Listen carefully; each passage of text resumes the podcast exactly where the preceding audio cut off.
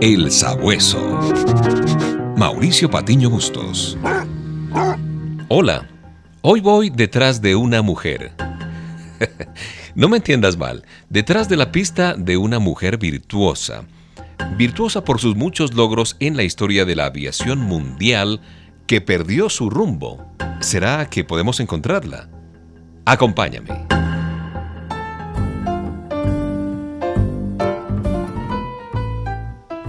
Tenía una buena amiga, de esas eh, entrañables personas cuyo interés es puramente fraternal.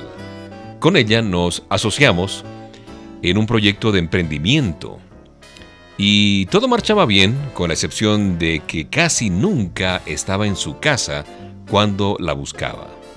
Con el ánimo de corregir esto pensé en la forma de decirle así sutilmente que ya estaba cansado de buscarla y no encontrarla.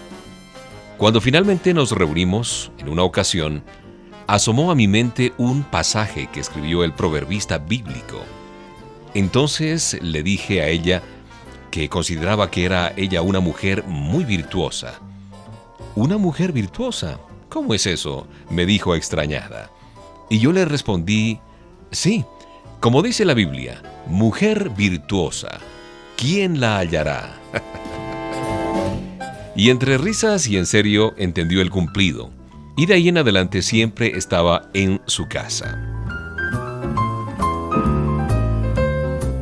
Seguro has escuchado el nombre de Amelia Earhart, quien cruzó sola ella en su avión varias veces el Atlántico, sumando a su hoja de vida un sinnúmero de récords históricos que pusieron a la mujer en el plano mundial.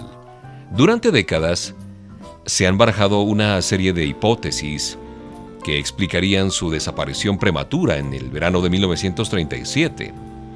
Amelia, una mujer de armas tomar, echada pa'lante, había resuelto consumar una de sus más atrevidas aventuras, dar la vuelta al mundo en su pequeño avión, un Lockheed Electra 10E. Como buen sabueso, encontré que por esa época el trayecto escogido por Amelia era el más largo y peligroso, por el Ecuador. Sin embargo, la decisión estaba tomada.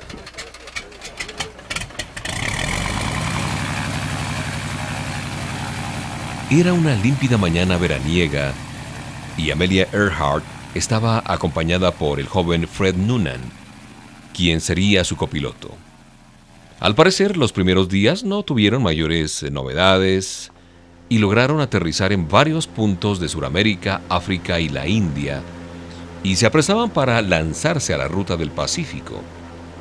El último trayecto sería entre Papúa Nueva Guinea y las islas Holland, pero el pequeño avión jamás llegó a su destino. Amelia Earhart y su compañero desaparecieron misteriosamente.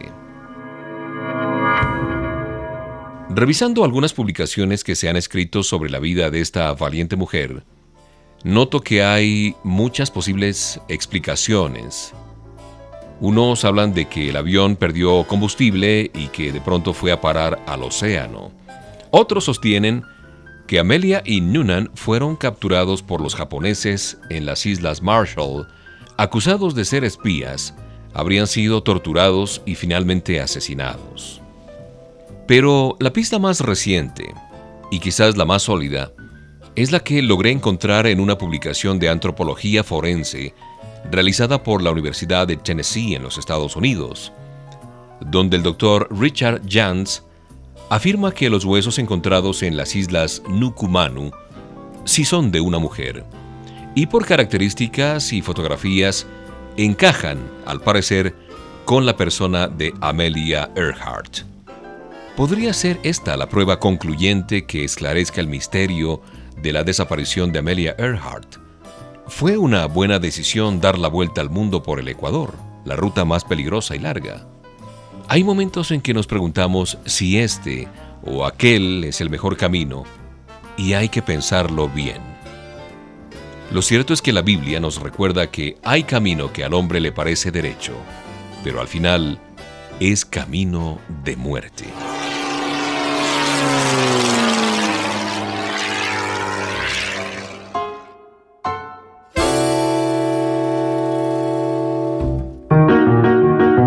El Sabueso.